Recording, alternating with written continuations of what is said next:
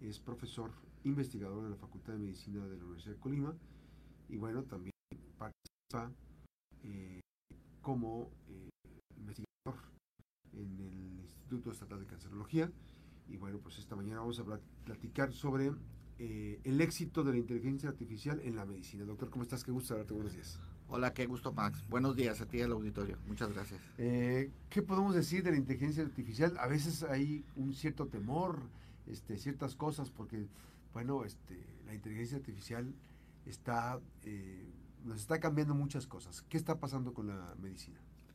Bueno, en medicina hay varias vertientes donde está avanzando la inteligencia artificial. Yo creo que una de las más importantes es ayudarnos a los investigadores a encontrar por qué suceden las cosas. Habitualmente uno cuando investiga las causas de las enfermedades, por qué uno se enferma y todo eso, uno digamos que trae ciertos sesgos en base a los conocimientos que uno tiene, ¿no? Y la inteligencia artificial no tiene esos sesgos o prejuicios.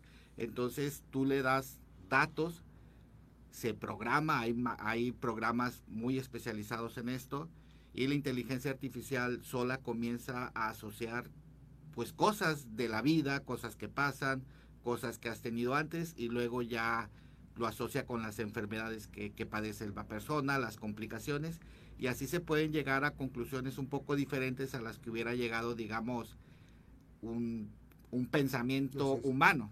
Entonces es como tener otra perspectiva sin la intervención de la mente humana, lo cual está enriqueciendo y aportando mucho a, encontrar causas, curas de, enfermedades, ¿no? Porque a veces, como en la historia, pues obviamente los conceptos que tenemos sobre nuestro entorno, sobre nosotros mismos, pues muchas veces nos limita a ir más allá, ¿no? O sea, y eso se ve a lo largo de la historia, o sea, hace cientos de años, pues las, orígenes de las enfermedades eran por humores o eran por otras cosas, ¿no? Y esa era la concepción en ese tiempo y científicamente, pues digamos que solamente se podían basar en eso, ¿no? Entonces la inteligencia artificial le quita esa parte humana al análisis de datos, por ejemplo, para encontrar nuevas perspectivas de cómo afrontar una enfermedad, de cómo prevenirla. ¿Cómo, qué, qué, se ha encontrado, por ejemplo, un ejercicio que se haya hecho ya y que les haya, complementado la visión, otra pues, visión? Pues, por ejemplo, aquí en la Universidad de Colima y, en, el Instituto de Cancerología hicimos eh, un trabajo de investigación con modelos de inteligencia artificial sobre qué causaba las complicaciones en diabetes, ¿no? Y se analizó una gran base de datos de millones de, de datos eh, cosa que, digamos, manualmente hubiera sido complicado.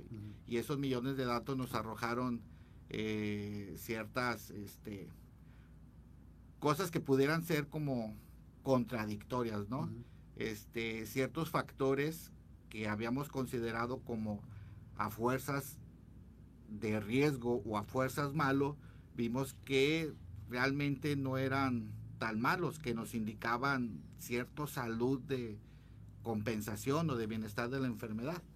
Este, pero bueno, esa, esa información que nos arroja, pues nos arroja que tenemos que, que volver a estudiar el tema, ¿no? Por ejemplo, siempre se, se ha dicho que yo todavía estoy convencido, por ejemplo, que la obesidad es mala, sí es mala, pero quizá ya en un paciente enfermo, este, no es tan bueno estar tan delgado.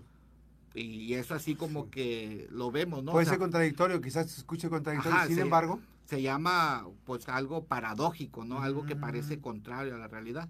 Pero sin embargo, ya cuando te pones a pensarlo, pues tiene cierta lógica, ¿no? Si, si uno se, se fija en los pacientes que ya están enfermos, porque la obesidad sí es un tema de riesgo para padecer la enfermedad. Pero si una persona ya enferma, por ejemplo, de muchos años, y, y uno lo puede observar así, va a decir la persona está con cierta complexión siempre, siempre, siempre, y de repente empieza a enflacar muchísimo, ¿no? Y entonces algo, algo está mal ahí.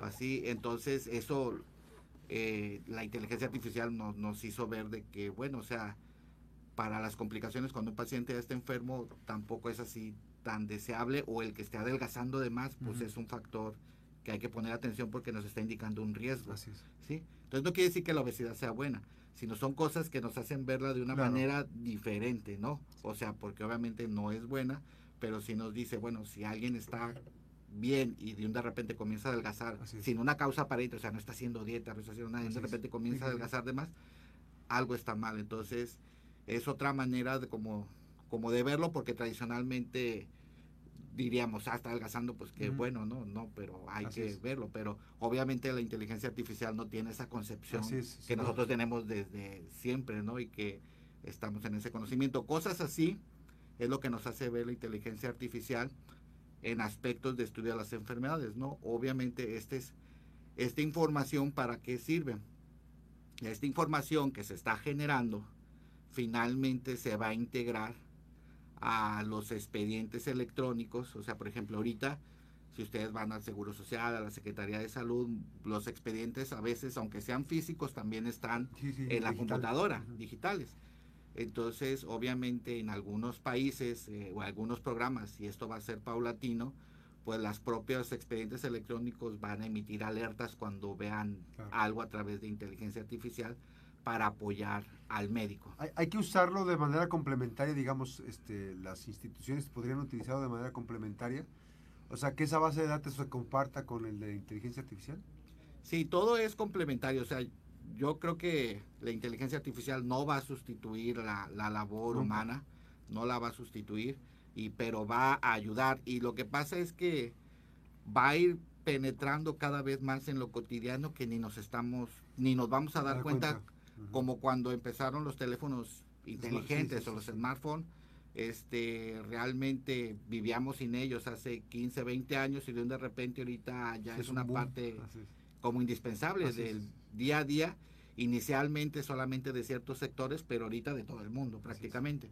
Entonces así va a ser la inteligencia artificial y de hecho, por ejemplo, cuando ahorita alguien va a hacerse un estudio de especializado o algo así, las máquinas que te arrojan el resultado muchas veces ya te dan la interpretación en base a un análisis de inteligencia artificial que ya está metido en el programa computarizado de la máquina.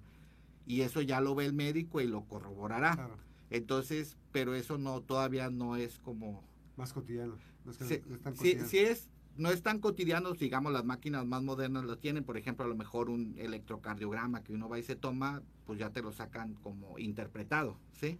Este, pero el médico ya después se irá, si detecta alguna anomalía, pues ya irá con un especialista, con un médico para corroborar y dar el tratamiento a eso. Entonces, es algo que se está metiendo poco a poco sin que nos estemos dando cuenta, ¿no? Pero cada vez será más sofisticado, pero sin duda llegará a complementar la labor de todo el, el sector salud. Este, hay hay eh, plataformas, digamos que para alimentar para cada tema de educación, de medicina, en inteligencia, inteligencia artificial. Eh, digamos que no, no, sus- no son actos espontáneos tampoco Ajá. todavía. Entonces, digamos que de las bases de datos que se generan, por ejemplo, de expedientes electrónicos, que puedes obtener millones de, de datos de, de pacientes, de su consulta, de su evolución, este, digamos que hay que trasladarlos y generar un modelo matemático para comenzar a hacer el análisis. Y luego ya que se construye el modelo matemático para hacer el análisis, se deja analizando en supercomputadoras y ahí empieza, empieza como a prueba y error la máquina a analizarlo solo.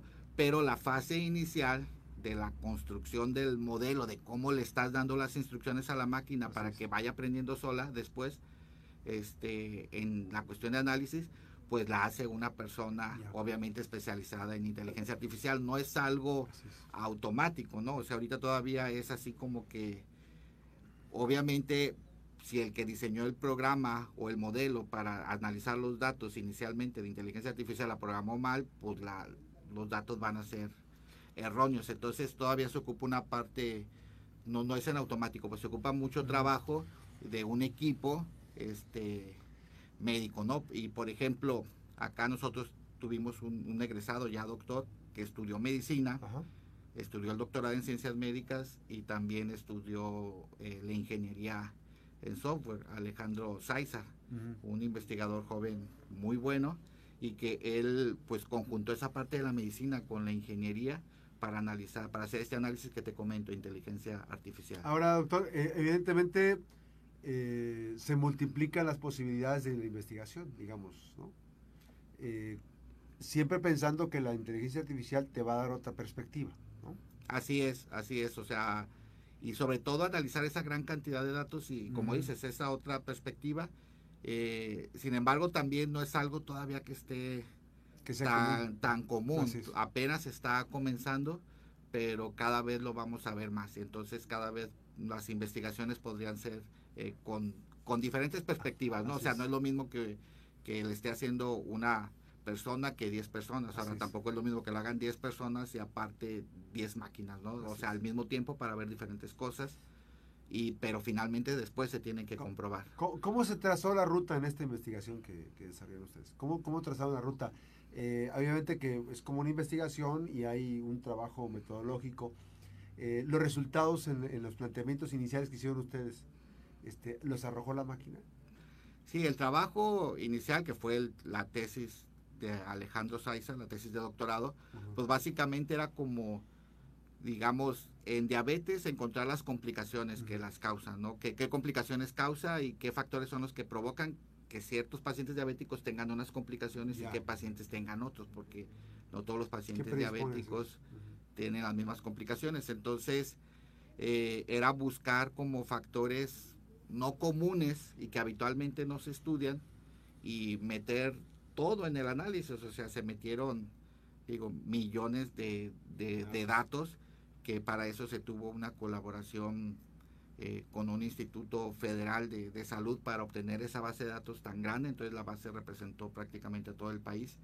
Y este pues era eso de estar este modelando porque sí es un trabajo que no es eh, fácil ni sencillo, entonces tuvo que estar modelando hasta que se encontró digamos la manera adecuada para analizarlo. Y luego una vez que se encuentra la manera adecuada para analizarlo la máquina, como quien dice, lo analiza una vez y ya la dejas y la, y la máquina comienza a repetir el análisis muchas veces ya ella sola, conforme lo encontró en el análisis pasado, lo va cambiando, pero ya no lo cambia el, humano, ya sino ya la propia máquina y finalmente te da un resultado que sí ocupa una interpretación. Alejandro Saiza, el doctor Alejandro Saiza, ¿es egresado de la Universidad de Colima? Egresado de la Universidad de Colima, sí. ¿Fue, tu alumno entonces fue, el, doctorado? Sí, fue mi alumno del doctorado y es egresado de la Universidad de Colima, tanto de medicina como, de ingeniería en software, en la, Facultad de Telemática. ¿Y ese, esa investigación se va a, va a hacer un, va a hacer un libro? Este... Ya está publicada. ¿Ya está publicada? Se, publicó este año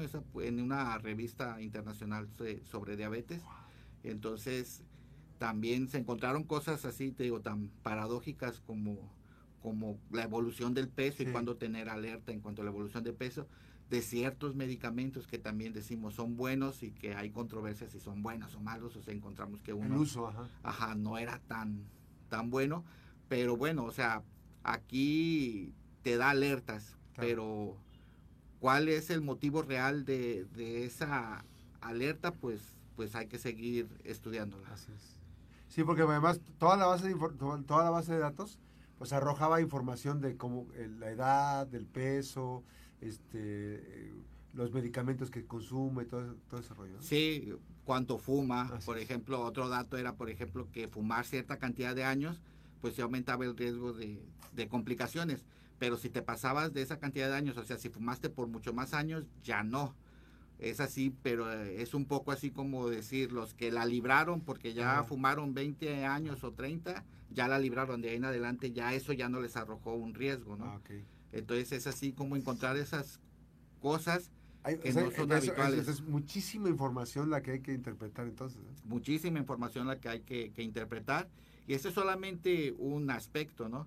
También en la Facultad de Telemática hay investigadores que están usando mucho la inteligencia artificial también para análisis genéticos y para otros aspectos también. Doctor eh, Iván Delgado, pues, siempre es un gusto tener buenas noticias y por supuesto hoy charlando sobre inteligencia artificial. Gracias al doctor Iván Delgado Enciso, profesor investigador de la Facultad de Medicina de la Universidad de Colima. Gracias, doctor. Muchas gracias. Hace una pausa, recuerde que las buenas noticias también son noticias. Regresamos con más información.